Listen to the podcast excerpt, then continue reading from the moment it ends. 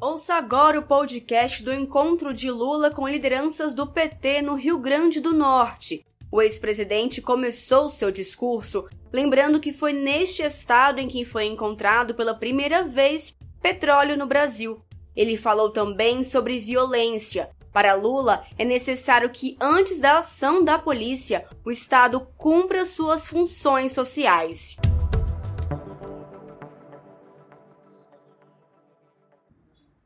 Olha, primeiro, dizer para vocês da alegria, da imensa alegria de poder estar visitando o Rio Grande do Norte, no momento histórico em que a Fátima governa esse Estado. Eu conheço a Fátima há muito tempo, já brigamos juntos, já ganhamos juntos, já choramos juntos, já perdemos juntos mas a capacidade de resistir dessa companheira, eu acho que faz parte da tradição de luta das mulheres do Rio Grande do Norte. Que já teve a Vilma Faria como governadora desse estado, com quem eu tive uma extraordinária relação de amizade com o PSD. Teve Mossoró a primeira mulher que conquistou o direito de voto nesse país machista e ela foi na justiça e ganhou o direito de votar. E teve nesse Estado um momento histórico que depois eu vou ler uns tópicos para vocês e queria que o nosso Jean Paul prestasse atenção, porque aqui também na Terra Potiguar foi o primeiro território em que se achou petróleo no Brasil, ainda no século XIX. Então, esse Estado tem tradição, esse Estado tem história. E eu acho que é essa a razão pela qual você fica emocionada quando você fala dos problemas que você teve que enfrentar. Eu, quando fui candidato a governador em 82, é, naquele tempo não tinha debate na televisão, mas o jornal A Folha de São Paulo fez um debate. Estava participando o Montoro, o Gênio Quadros, o Reinaldo de Barros e o Roger Ferreira, que era o candidato do PDT. E teve uma pergunta lá, e por que, que a gente queria ser governador? E cada um respondeu as razões pelas quais eles queriam ser governador. Quando chegou a minha vez de falar, eu disse: que eu queria ser candidato a governador porque eu queria ver se eu tinha capacidade de fazer, estando no governo, tudo aquilo que eu achava que os outros deveriam fazer. Ou seja, no fundo, no fundo, eu dizia: eu quero ver se eu tenho competência de atender às minhas próprias reivindicações. E foi, e foi assim. Foi assim que eu cheguei na presidência da República com essa obstinação. Eu quero ver se a gente vai ter competência de fazer aquilo que a gente imaginava que os outros deveriam fazer. E essa obstinação me permitiu com um governo plural.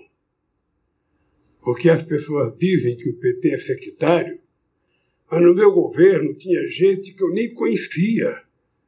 Eu, quando convidei o Furlan para ser ministro, da indústria e comércio, eu não tinha nenhuma relação com o Furlan.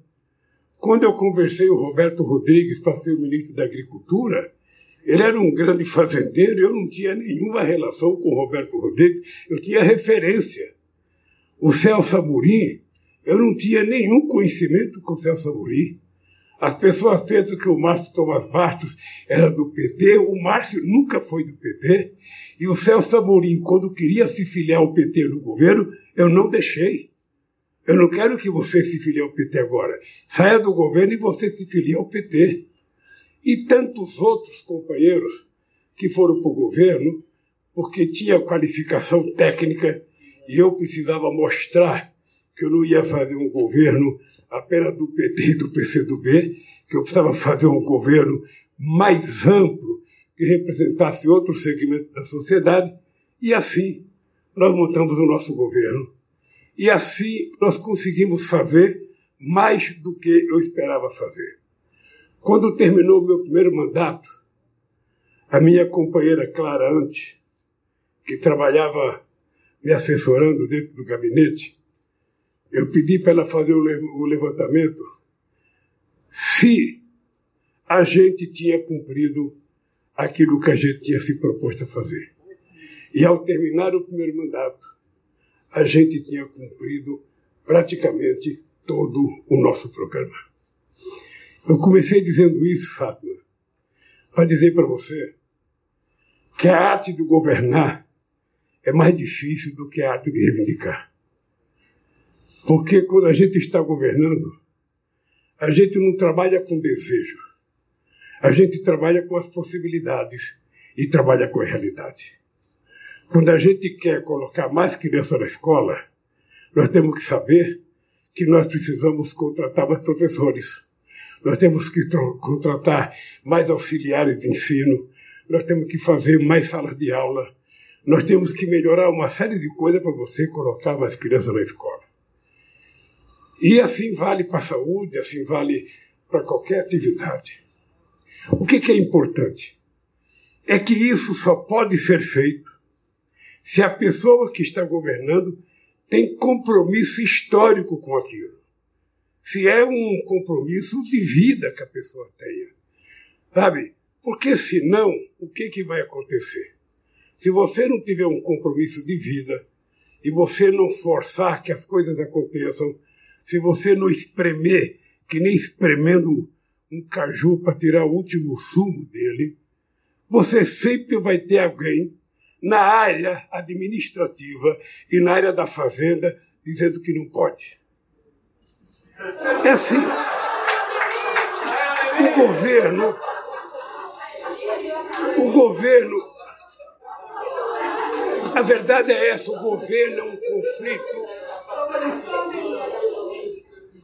O governo é sempre, um, um é, é sempre uma convivência eterna entre a parte do governo que reivindica e a parte do governo que nega. Ah, eu, Fátima, quando eu pensei em construir o Minha Casa Minha Vida, eu chamei a Dilma, chamei o Guido Mantega, e eu, eu falei, eu falei, eu preciso construir um grande programa habitacional. Chamei a BIDIB, que era a entidade que representava a construção civil, para conversar e perguntei para eles quantas casas eles estavam dispostos a fazer, porque eu queria fazer um grande programa. Eles falaram 200 mil casas. Eu falei, 200 mil casas não é um grande programa. Eu quero um grande programa. Aí, depois de muito pensar, o Guido Mantica me falou 500 mil casas. Eu falei, 500 mil casas não é um grande programa. Sabe, nós vamos ter nós vamos ter que fazer pelo menos um programa de um milhão de casas. Pelo menos. Nós vamos começar com um milhão de casas para ver se a gente consegue fazer. Entre eu ter a ideia, entre eu decidir fazer e a gente aprovar e a gente estruturar, começou em março de 2009 e a gente só vai começar a fazer as primeiras casas em março de 2010.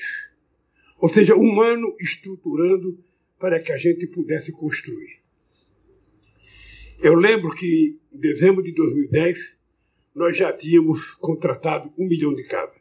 Não tínhamos feito nenhuma, mas já tínhamos contratado um milhão de casas. Tá? E só pôde ser feito por causa da teimosia. Porque nesse aspecto a companheira Dilma era de um valor incomensurável. Eu falava, Dilminha, vai atrás, eu quero um milhão pois ela fuçava, ela brigava e ela falava: tá aqui, presidente, um milhão. E ainda fazia reunião e ela dizia: se alguém mentir para o presidente, eu vou dizer que é mentira. E assim foi. O Bolsa Família foi a mesma coisa. Você está sempre ouvindo os caras falar: não tem dinheiro, não pode gastar, não tem dinheiro. Ora, mas, mas o dinheiro, que às vezes é difícil o dinheiro que às vezes é difícil para atender uma demanda urgente e necessária de pessoas que não podem fazer greve, de pessoas que não podem vir na porta do palácio parar, reivindicar, de pessoas que não podem ficar na rua xingando ela, porque as pessoas mais pobres não fazem isso. Tá?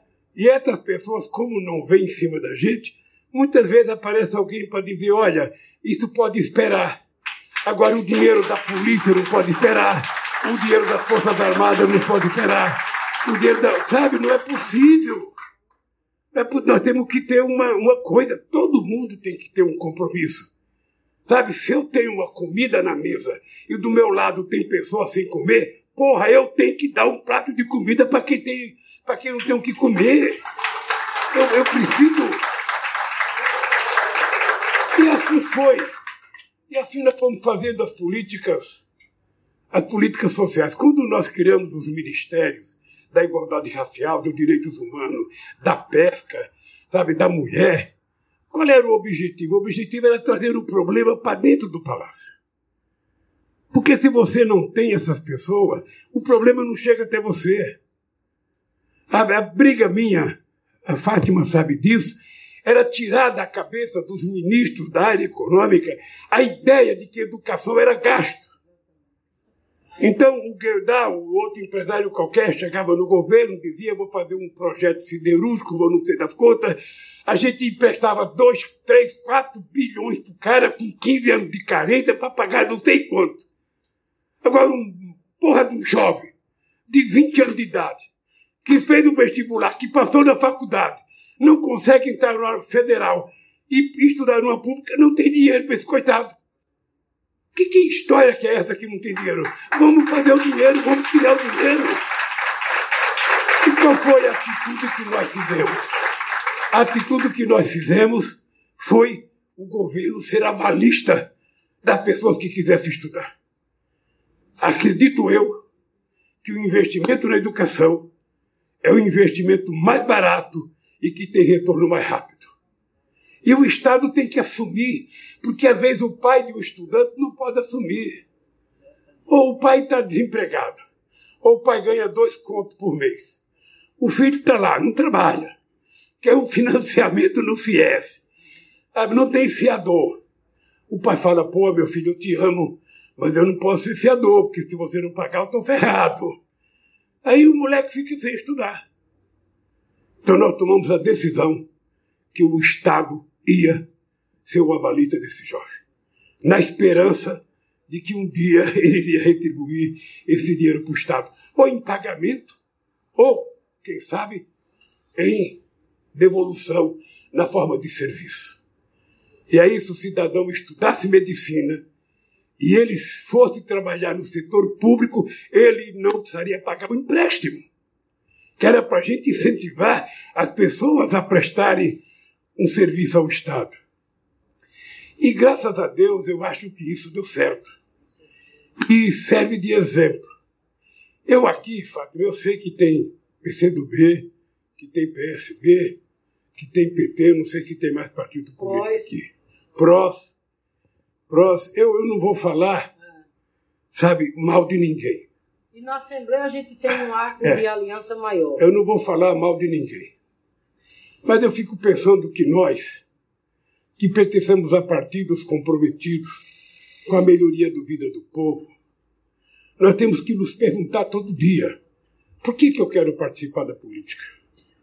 Por que, que eu quero participar de um partido político? O que, que eu quero fazer? Qual é o meu compromisso? Eu tenho no PT muito claro, e no último congresso do PT, eu fiz questão de ler um documento para que nenhum petista esquecesse por que, que nós criamos o partido. Se fosse para criar um partido igual aos outros, era melhor que a gente tivesse entrado no PMDB nos anos 80, que era o grande partido desse país, que fazia confrontação com o PDS. Mas o programa do PMDB, por mais democrático que fosse, não preenchia as minhas aspirações. Eu queria melhorar a vida do povo trabalhador. Eu fui em Brasília nos anos 80, só tinha dois trabalhadores no Congresso Nacional. Aí eu tomei consciência de que não é possível eu ficar querendo que esse Congresso vote uma lei para me ajudar, se não tem eu aqui. Então, Fátima, qual é a leveza que você tem que ter no teu coração? Você tem que governar para todo o estado do Rio Grande do Norte. Você não pode ter ódio no coração. Você não pode querer se vingar de ninguém, sabe, que te provocou, que te derrotou, que falou mal de você. Não foi para isso que você foi eleita. Você foi eleita para dizer: eu vou governar para todo o estado do Rio Grande do Norte, mas todos têm que saber que eu vou cuidar dos mais necessitados. Eu vou cuidar daqueles que mais precisam. E é essa coisa que fez você dar certo. É essa coisa que fez você se empenhar para chegar em maio do ano que vem não ter mais nenhum salário atrasado. Essa coisa que fez você sabe, tomar o cuidado, chorar, passar a noite sem dormir, ficar agoniada, tomar remédio para dor de cabeça, quem sabe tomar remédio para dormir. Porque somente as pessoas honestas, somente as pessoas com compromissos, sabe, é que sofrem. O restante deixa a vida passar, termina o mandato, sabe, aí o cara passa uns anos lá fora, aí volta, aí fica andando outra vez, depois te pede, vai tomar um tempo lá fora. Nós não. Eu tinha uma inquietação, porque quando um presidente pede, ele vai para Paris, ele vai para os Estados Unidos, vai para Londres. Eu não, eu tinha que voltar para São Bernardo, a 600 metros do sindicato, e eu vi ainda os dirigentes sindicais fazer o discurso. Eu queria te dizer o seguinte, querida. Para nós, você é um orgulho. E cada companheiro que está nessa tua equipe tem que saber o significado do porquê eles estão aqui. Sabe? Eles estão aqui para que eles também façam as suas biografias. Sabe? Não é o cidadão tá aqui quando você está mal Aí o cara começa até a falar mal de você por ali.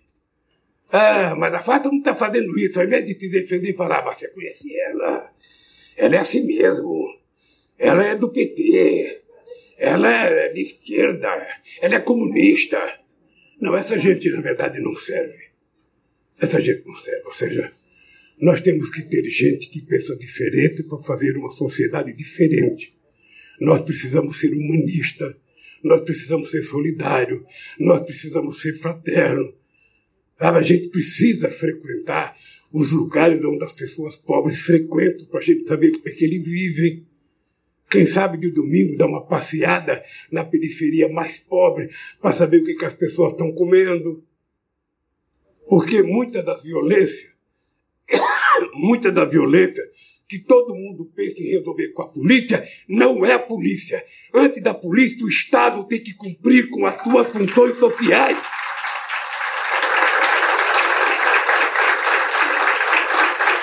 Quando a gente pensa que a polícia é a solução, a polícia vai lá para matar. A polícia tem que ser um complemento das políticas públicas que nós temos. Se o povo pobre na periferia tiver saúde, tiver rua asfaltada, tiver energia, tiver coleta de esgoto e tratamento de esgoto, tiver escola de qualidade, tiver ponto de cultura, tiver áreas de lazer, sabe? Não vai existir tanta violência como na miséria absoluta. Sabe? E aí, quando a gente fizer tudo isso, a polícia entra como um complemento, sabe? Como uma coisa para ajudar as coisas a funcionar melhor. Mas quando a polícia vai já vai na perspectiva de que tem bandido, nós vamos chegar lá, eles são mais armados do que nós, nós vamos chegar lá e vamos atirar. Aí um soldado que ganha mal, que sai de casa com a família passando necessidade, às vezes é transformado num assassino porque o Estado não cumpriu as suas funções e achou que ele, policial, tinha que resolver o problema. Então eu penso que nós precisamos aproveitar as nossas experiências para a gente rediscutir, fazer uma inovação. A gente fala tanto em inovação, fazer uma inovação na arte de governar. Vamos todo dia sentar, cada secretário sentar na, na cabeceira da cama e perguntar a si mesmo: será que eu estou fazendo o que eu me prometia fazer? Será que eu estou cumprindo com a minha obrigação? Eu fui trabalhar, eu não tinha dinheiro mesmo, ah, não fiz nada, eu voltei para casa e tudo bem. Quando eu era dirigente sindical, eu fiz um curso de psicodrama. E nesse curso de psicodrama, tinha uma hora que você tinha que descobrir curiosidade, você ficava sozinho numa sala e depois entrava um professor para perguntar o que, que você viu. Tinha cara que não via nada. E tinha cara que enxergava tudo. E tinha uma coisa que o cara perguntava assim: Você está exercendo o teu cargo há tanto tempo. Você acha que você está fazendo o que você esperava fazer? Não. A gente ficava com vergonha porque a gente não estava fazendo tudo o que a gente podia fazer. Imagina vocês num time de futebol. O nosso secretário da Fazenda é expulso. E você ficou só com 10 jogadores. Aí, teoricamente, você vai perder o jogo. Mas se os outros 10 que ficaram, cada um correr 10 minutos a mais, vai superar a ausência dele. O que não dá é para os caras se conformar que tem um a menos e fica cada um rebolando no seu canto do campo. Quanto todo mundo tem que se esforçar mais. E eu queria dizer para vocês, eu estou dizendo isso porque esse Estado não pode ter o privilégio de perder uma companheira dessa qualidade como governador. E a tarefa, a tarefa é de cada um de nós. A tarefa é de cada um de nós. Se a gente está fazendo as coisas bem, nós temos que fazer mais. Sabe, se eu posso fazer nove, eu posso fazer dez. Se eu posso fazer dez, eu posso fazer onze. E aí, quando vocês sentirem na periferia que o povo está reconhecendo o trabalho de vocês, é porque vocês fizeram aquilo que vocês se propuseram a fazer quando vieram para o governo. E o teu trabalho, o teu trabalho é o trabalho do chefe, é o trabalho da líder, é o trabalho de cobrar, mas cobrar com ternura, cobrar com carinho, porque tem gente que se engana, tem gente que se engana achando que que se o funcionário tiver medo dela, ele vai trabalhar mais. Não vai. Se ele tiver medo de você, vai te enganar. É que nem criança nossa que está na escola. Se ele souber que você vai dar bronca nele por causa do boletim, ele inventa uma perda de boletim, rasgar o boletim. Mas se ele perceber que você vai tratá-lo com respeito, ele vai trabalhar mais, vai estudar mais, porque todo respeito a você. Então, a líder ou líder não impõe medo aos seus sabe, liderados, impõe respeito. E você tem história, você tem tradição para, com muito carinho, fazer essa sua equipe, se já é, melhorar ainda mais, para se transformar na equipe mais importante que já governou o nosso querido estado do Rio Grande do Norte. Tá bem? É. Eu queria dizer uma coisa, João Paulo. Eu não ia falar isso, mas quando eu vi você aqui, eu falei, eu vou falar, porque faz parte da vida do João Paulo. Hoje, 24 de agosto, está fazendo 67 anos que Getúlio Vargas se matou. É um dia histórico. Eu tinha preparado um textozinho, porque a gente ia na rampa sabe onde vai ter o um museu. E em 22 de março, em 22 de agosto de 1942, o Brasil, sob o governo de Getúlio Vargas, declarou guerra aos países do eixo, Alemanha, Itália e Japão. Com a declaração de guerra, o Brasil permitiu a instalação e bases militares dos Estados Unidos no Rio Grande do Norte essenciais para o transporte aéreo de tropas em direção aos campos de batalha no norte da África. Ao mesmo tempo, o governo dos Estados Unidos suspendeu o veto. Veja que coisa. Hoje tem um bloqueio a Cuba, tem um bloqueio a Venezuela. Mas veja bem, em 1939, o Brasil tentou fazer um empréstimo do Exibank, um empréstimo. E os Estados Unidos vetou. Ou seja, os Estados Unidos, em 1939, vetou o Brasil tomar um empréstimo de 20 milhões. Aí, o Roosevelt veio aqui, para viabilizar a construção da siderúrgica nacional em Volta Redonda, o, o, o Roosevelt então tirou o veto, permitiu, com uma atitude bondosa, que o Brasil tivesse o dinheiro. Em janeiro de 43, em janeiro de 43, ao retornar da conferência dos aliados em Casablanca, que foi Estados Unidos, Rússia e Inglaterra, o presidente Roosevelt fez escala em Natal para um encontro histórico com Getúlio Vargas. Visitar as instalações militares dos Estados Unidos em Natal, discutir os passos seguintes do esforço comum de guerra.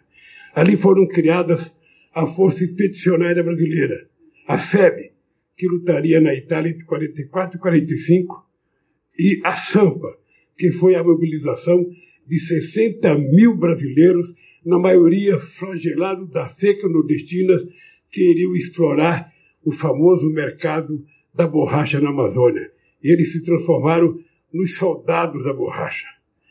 Encontrou, muita gente encontrou a morte na floresta para garantir a produção desse elemento essencial para a indústria de guerra dos aliados.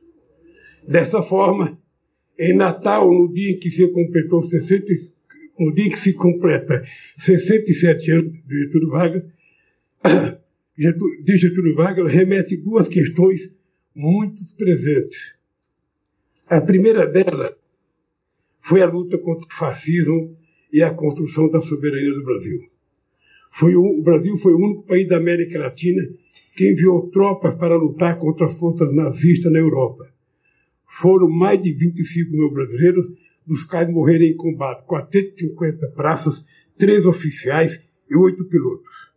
Cerca de 12 mil foram feridos em batalhas. Nos dias de hoje é muito importante recordar esse momento em que o Brasil se destacou no mundo por defender a democracia até com a vida dos nossos soldados e não por ter um governo que se isola cada, e cada vez mais envergonha o país.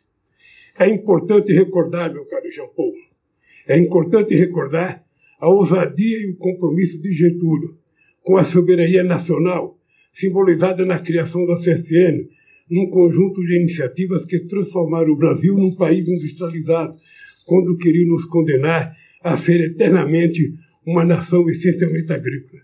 Nenhum país é realmente soberano se não for capaz de desenvolver todo o seu potencial econômico e voltar este potencial para a geração de empregos e oportunidades para o seu povo. Foi esse o caminho que Getúlio abriu para muitas gerações. Estando aqui no Rio Grande do Norte, é essencial lembrar que o destino desse Estado ficou ligado definitivamente à história de Getúlio Vargas. Tem um trecho aqui. Igualmente ousada foi a criação da Petrobras, em 1953.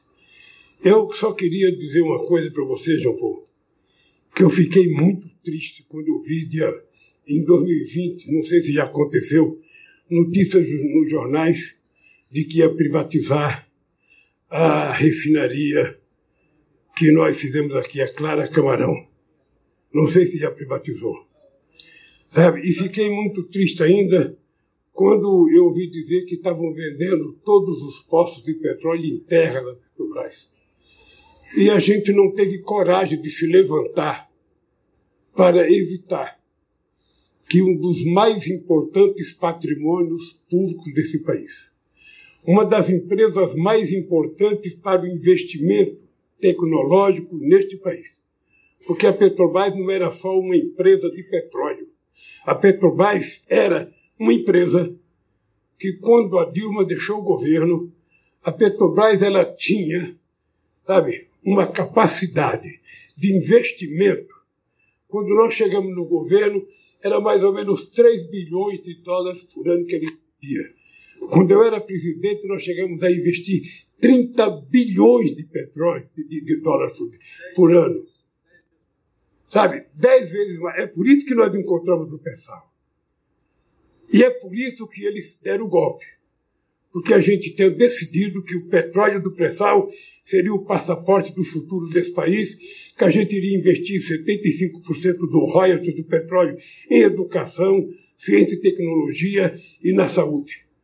Nós fizemos a lei, a lei da partilha, em que a gente dizia claramente que esse petróleo não era das multinacionais que o explorasse. Esse petróleo era do povo brasileiro e a gente se propôs a criar um fundo para que a gente pudesse garantir que todos os 215 milhões de brasileiros tivessem direito.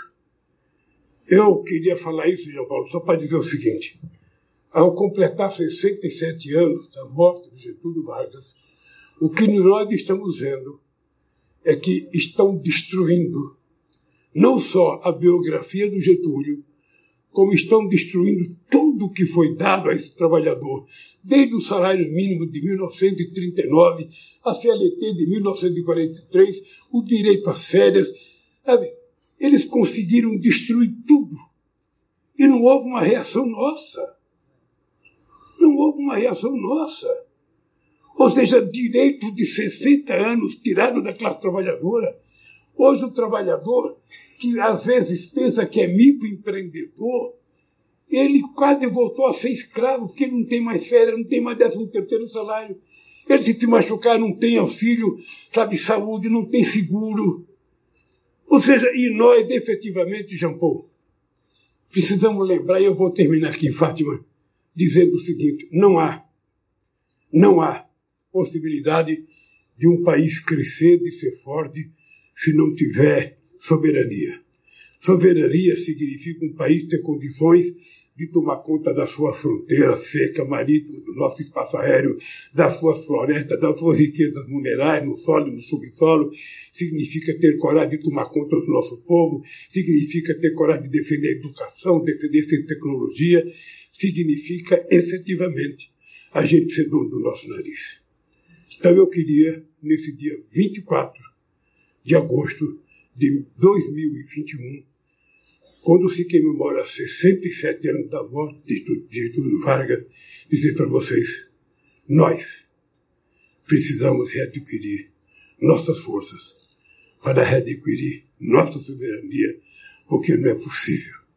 Não é possível a gente estar tá vendo hoje acontecer no Brasil, com a CIA visitando o presidente da República, com a CIA visitando os militares, com o general brasileiro aceitando ser subcomandante da quarta frota americana no Atlântico. Não é possível dizer hoje a gente voltar a imaginar que nós estamos tão pequenos como estávamos em 39, em 42, quando o mundo veio aqui, sabe, dizer para nós que ele ia liberar que a gente pegasse um empréstimo.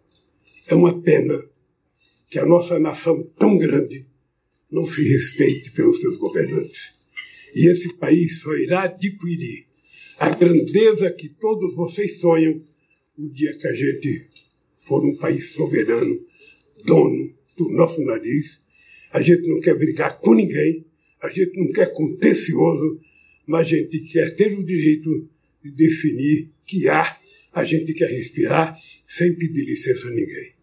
Por isso, Fátima, que Deus dê a você toda a força do mundo para que você faça o melhor governo desse Estado e que nós, trabalhadores e trabalhadoras, gente que tem compromissos ideológicos com esse país, gente que pensa diferente do que a elite econômica brasileira pensou nesses últimos 500 anos, que a gente dê demonstração ao povo de que valeu a pena. Valeu a pena votar em você e valerá votar a pena a gente reconquistar a democracia. Se não for pelo impeachment, se não for pela interdição feita pela Suprema Corte, se não for pelo pedido de cassação por conta da CPI, que, pelo amor de Deus, seja pelo povo brasileiro, a gente recuperar a democracia para recuperar a soberania do nosso país. Um beijo, bom governo para você e uma alegria